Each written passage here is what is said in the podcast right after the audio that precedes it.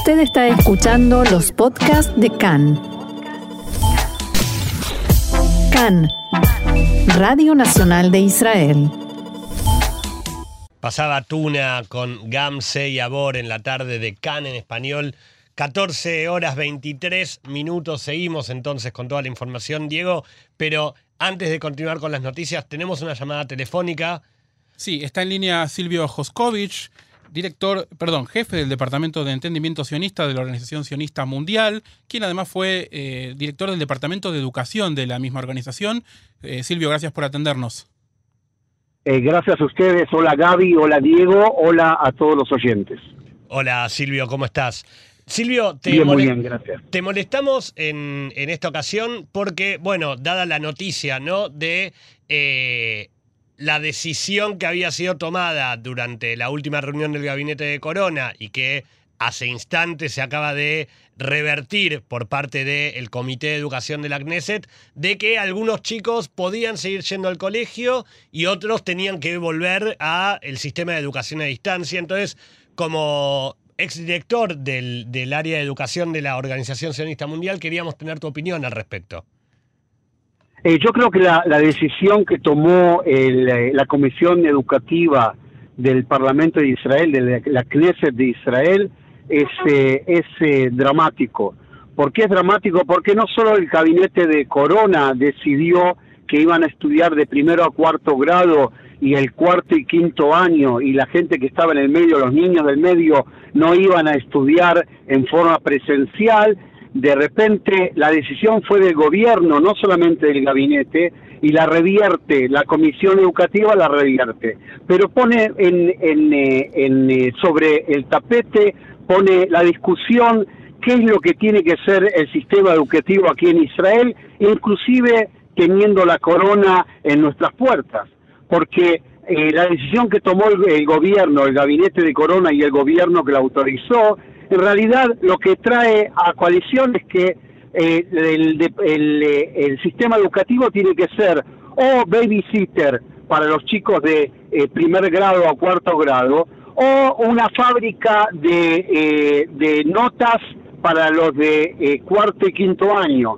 Esa fue la decisión que habían tomado. Y la respuesta, la pregunta es por qué en el medio no pueden seguir estudiando. Entre paréntesis, muchos de los oyentes son padres o son abuelos de esos niños que van a, estudiar y ellos saben también como ustedes saben que la presencial, la, la, eh, el, el estudio presencial es presencial solamente en dos días por semana por la, por la cápsula que hay que eh, mantener, o sea, hasta 17 eh, alumnos por cápsula.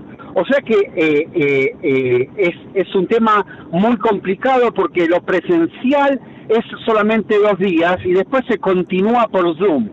La gente está cansada del Zoom. Los niños no se engancharon. Siempre hablábamos de que el futuro va a llegar, el futuro va a llegar, el futuro llegó, pero los niños no se enganchan con esa modalidad de estudiar por Zoom.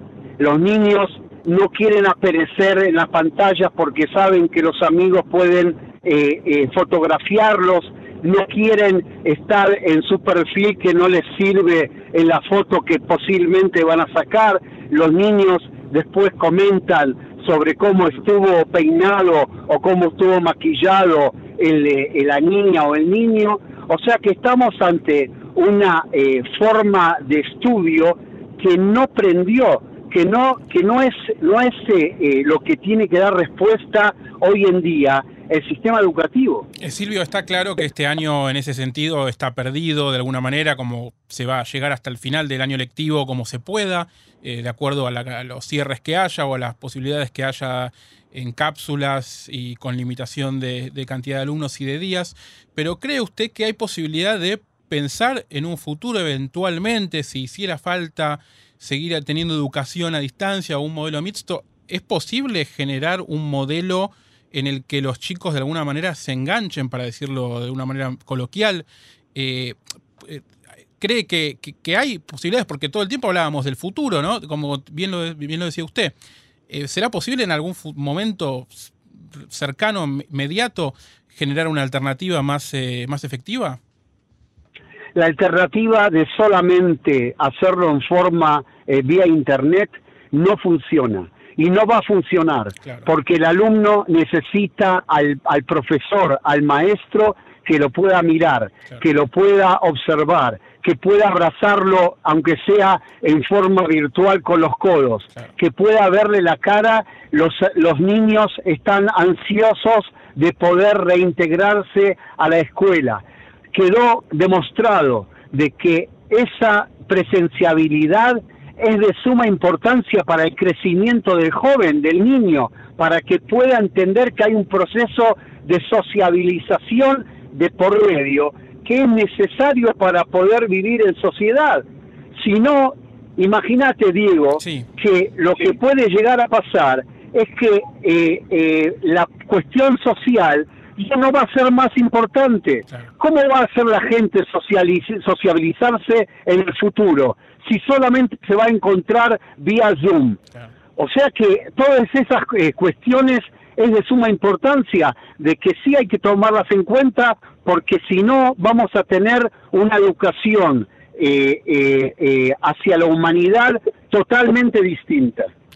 Bueno, perdón Silvio, te quería acercar un, poco más de información. Justamente recién leíamos en nuestras noticias que desde el Liderazgo Nacional de Padres decían algo similar a lo que vos estás expresando y recalcaban el tema de no solamente el, hecho social de no ir al colegio, sino del daño eh, psicológico, del estado de depresión que tienen muchos chicos por tener que estar encerrados en sus casas, porque digo, no ir al colegio significa no salir, no levantarse, tener la posibilidad de eh, no tener que vestirse para hacer una clase, ¿no es cierto? Y por el otro lado, un informe que nos llega a la mesa de redacción de ELAM, que es una organización que ayuda a jóvenes en riesgo, que muestra datos que desde septiembre hasta noviembre muestran que con la cuarentena eh, hubo, por ejemplo, un 16% de abandono en el entorno educativo. Y estamos hablando de poblaciones en riesgo también. Sí, pero estás hablando, Gabriel, de un, de un abandono que quizás de gente que no le gusta conectarse, que tiene la posibilidad eh, eh, física de poder conectarse con la computadora. ¿Y qué pasa con, con los hijos de los jaredín, de los ultraortodoxos que no tienen la posibilidad de conectarse por Internet porque ideológicamente no quieren Internet.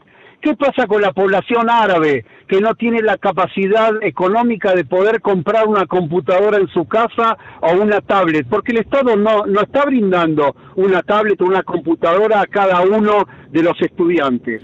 Hay un porcentaje muy grande que no está estudiando no porque decidió abandonar, porque no tiene la capacidad tecnológica de poder conectarse.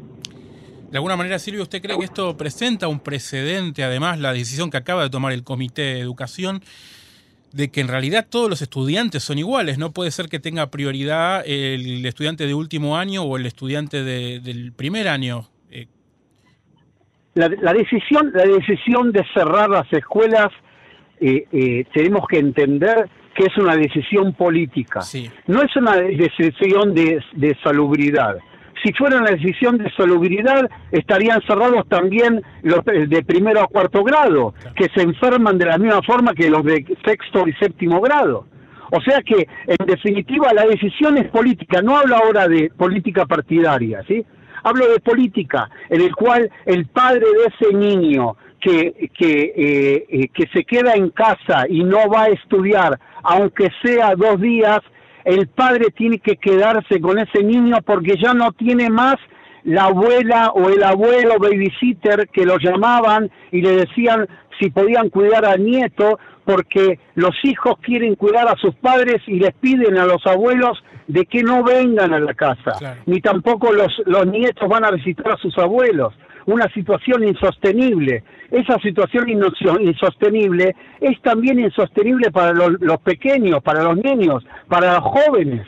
Imagínate aquella persona que dice, bueno, yo no me levanto, ¿por qué me voy a levantar? Voy a ponerme en Zoom. La cantidad de padres que están luchando con sus hijos para que se enganchen a la, a la clase, eh, eh, a la clase que brinda el maestro, la, la problemática del maestro. El maestro trabaja mucho más duro a, trabajando por Zoom porque trabaja con, con grupos y trabaja eh, eh, eh, con distintos grupos en el mismo día y tiene que para, preparar las, las, em, las clases.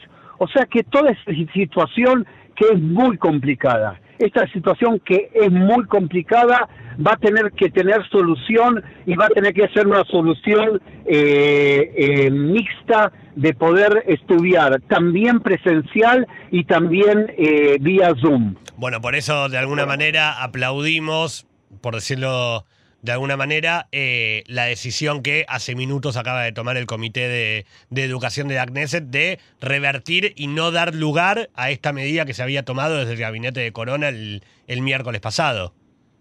Yo, yo creo que esta decisión de la Comisión de, de Educación, que yo la apoyo totalmente, es eh, una luz al final del túnel y no es eh, el tren que viene de frente. Es decir, nosotros no estamos de acuerdo. ¿Qué es la Knesset? La Knesset son mis representantes. La Knesset son los representantes de cada uno de los oyentes que viven en Israel.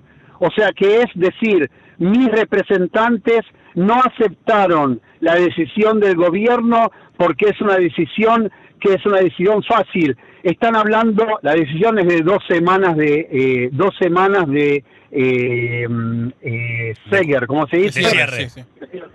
De cierre, dos semanas de cierre, cuando en realidad todo el mundo sabe que se habla de un mes de cierre. O sea que son dos semanas y después el gobierno va a cuestionarse nuevamente otras dos semanas. ¿Y qué hacemos con los 800 mil hasta un millón de desocupados que tiene el Estado? ¿Y qué hacemos con los niños que están en la casa y que no estudian? ¿Y qué hacemos con esa eh, eh, problemática tan grande, psicológica, social, que hay en las casas? En las casas donde creció el, el, eh, el porcentaje de violencia dentro de las casas que eh, eh, la gente no tiene para comer porque eh, recibe el 70% solamente del sueldo aquellos que fueron que no, no, no son atzmaim, que no son em, independientes. independientes y todos los independientes que no tienen ningún apoyo, ¿qué es lo que pasa con ellos? Todo esto hay que ver cómo lo más se maneja porque este manejo este esta problemática no es solamente de salud. Esta problemática es también social y también económica. Nos quedamos entonces con esta reflexión tuya, Silvio, y eh, más allá de agradecerte por, por estos minutos con nosotros aquí en CAN en Español, esperamos que en nuestra próxima charla podamos estar un poco más eh, tranquilos o relajados de que la situación realmente se haya empezado a encaminar, ¿verdad?